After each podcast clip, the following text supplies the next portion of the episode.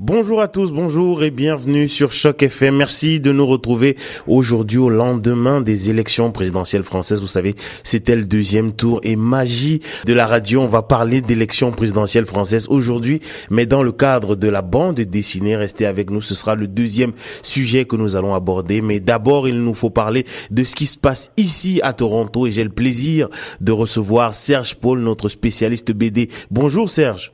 Bonjour Elvis, comment vas-tu? Ça va très bien et toi-même? Eh ben, ça va excellent. Content de, de, retour euh, pour la chronique BD pour tous les auditeurs qui nous écoutent. Ouais, ça fait plaisir. Effectivement, tu manquais déjà énormément euh, à nos auditeurs. Alors, pour ceux qui ont pensé que Serge avait décidé de prendre un peu de retrait en raison des élections présidentielles, non, c'est pas le cas puisque justement, on va en parler tout à l'heure. Mais je le disais tantôt, Serge, on va commencer par euh, quelque chose qui se déroule présentement à Toronto. C'est plus précisément une exposition, exposition pour le moins singulière qu'on ne voit pas habituellement ce type de choses ici. Non, c'est ça. Euh, parce que quand on parle de bande dessinée, on parle souvent euh, de livres et de bibliothèques et de euh, librairies. On va trouver ces livres-là. Mais il y a aussi euh, des endroits où on peut trouver de la bande dessinée qui sont un petit peu différents, comme des musées ou des expositions. Et notamment, ben, il y a une exposition en ce moment, pendant tout le mois de mai, à la bibliothèque de référence euh, de Toronto qui se trouve à Young et en fait, donc c'est une exposition anglophone sur la bande dessinée francophone. Donc ça s'appelle France Comic Framed Exhibition. Donc ce sont des cases de bande dessinée ou des dessins extraits de bande dessinée très connus qui ont été agrandis et qui ont été encadrés. C'est très très bien fait et c'est exposé donc en fait euh, à la librairie de, de référence. C'est une exposition qui a commencé en fait à New York en automne dernier et qui voyage euh, de ville en ville entre guillemets, donc qui arrive chez nous euh, en ce mois de mai. Alors Serge, qu'est-ce qui peut justifier que l'on fasse sortir de la BD, des livres pour pour la mettre en fait dans un musée, pour faire ces, ces grosses toiles là qu'on fait dans les pour quelle raison est-ce qu'on fait ça? Ben, en fait, les dessinateurs de bande dessinée sont de plus en plus connus et deviennent vraiment des stars. Donc, euh, ben, notamment si on prend euh, Astérix ou euh, Black Sad ou Le Chat du Rabbin, qui sont dessinés maintenant par des dessinateurs qui ont eu des ventes exceptionnelles de leurs bandes dessinées et qui sont qui deviennent très très connus. Des, des BD qu'on va retrouver dans les bibliothèques de Toronto, dans les bibliothèques municipales de Toronto. Donc, cette cet engouement pour les dessinateurs, que ce soit francophones ou américains ou japonais, ils sont vraiment des stars euh, du rock pratiquement. Quand il y a un très très grand dessinateur qui vient pour faire une, une signature de livre dans une bibliothèque euh, ou dans une librairie à Toronto, il y a des files d'attente monstrueuses pour venir voir cette personne. C'est vraiment des icônes.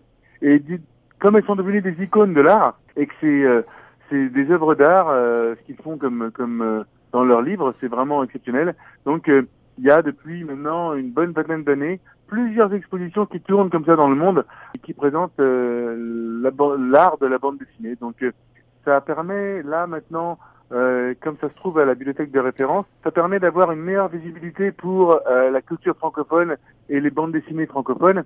Et ce qu'il faut savoir, c'est que la bibliothèque de Toronto, bah, toutes les bibliothèques de Toronto ont une grande, grande, grande collection de bandes dessinées francophones. Donc n'hésitez pas à aller là-bas pour découvrir les BD qui sont exposés, mais aussi euh, les BD qui sont dans les rayons et que vous pouvez euh, emprunter euh, à votre guise si vous avez une carte de bibliothèque. Alors Serge, à quoi est-ce qu'il faudrait s'attendre à une exposition de classiques essentiellement ou alors à pléthore de textes qui viendraient d'auteurs même plus modestes mais qui ont néanmoins beaucoup de talent? Ben, Vous allez retrouver effectivement Astérix, comme j'ai dit, Black Sad ou le chat du rabbin. Euh, mais vous avez trouvé aussi euh, du euh, Pénélope Badgieu, qui est un peu plus récente et un peu moins connue.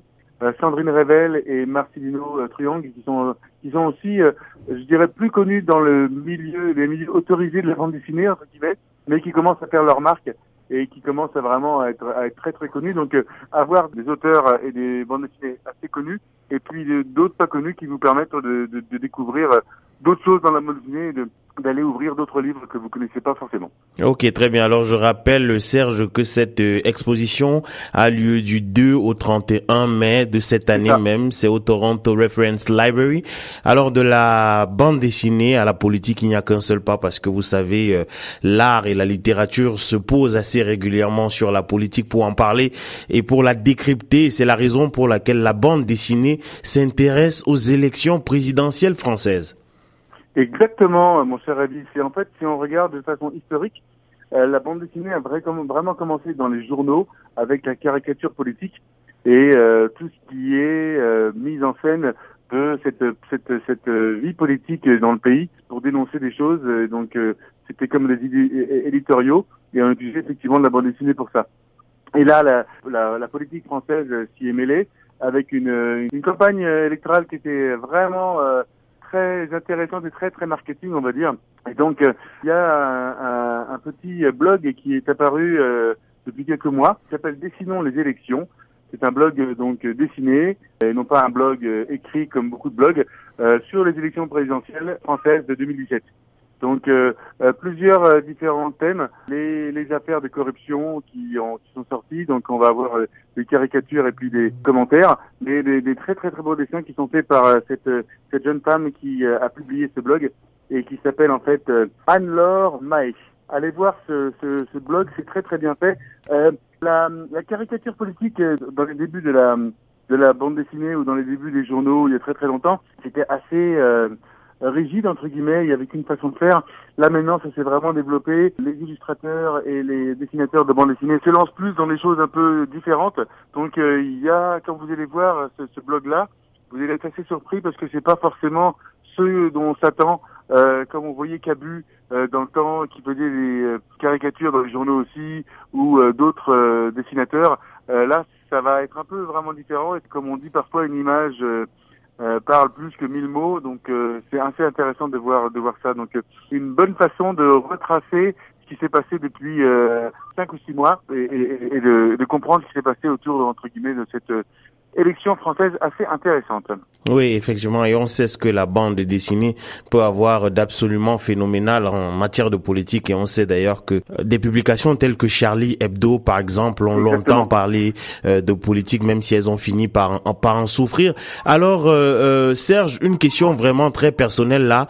On sait qu'avec des personnes telles que Chirac, avec Sarkozy, et même Hollande, que l'on ne pensait pas pouvoir devenir un personnage caricatural, on a eu beaucoup de matière les dessinateurs ont eu énormément de matière. Est-ce que tu penses que ça pourrait être le cas aussi avec Emmanuel Macron qui, soit dit en passant, a remporté les élections présidentielles? Tu vois du potentiel dans cet homme politique-là pour les dessinateurs?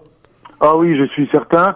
Euh, et en fait, ce qui se passe, euh, c'est que dès que tu es un homme public, que tu sois un acteur, que tu sois un politicien, que tu sois euh, un dessinateur, entre guillemets, même, voilà, tu t'exposes à la caricature, c'est obligatoire parce que euh, tu vas montrer une certaine image de toi qui est pas forcément celle que qui est la vraie. C'est une image que, de marketing, une image que tu veux être belle, être bonne et qui est pas forcément très tout le monde très sincère. Donc euh, je suis euh, à 100% sûr qu'il y a des, caricatures. On parle déjà de l'âge de Macron, on parle déjà de sa femme.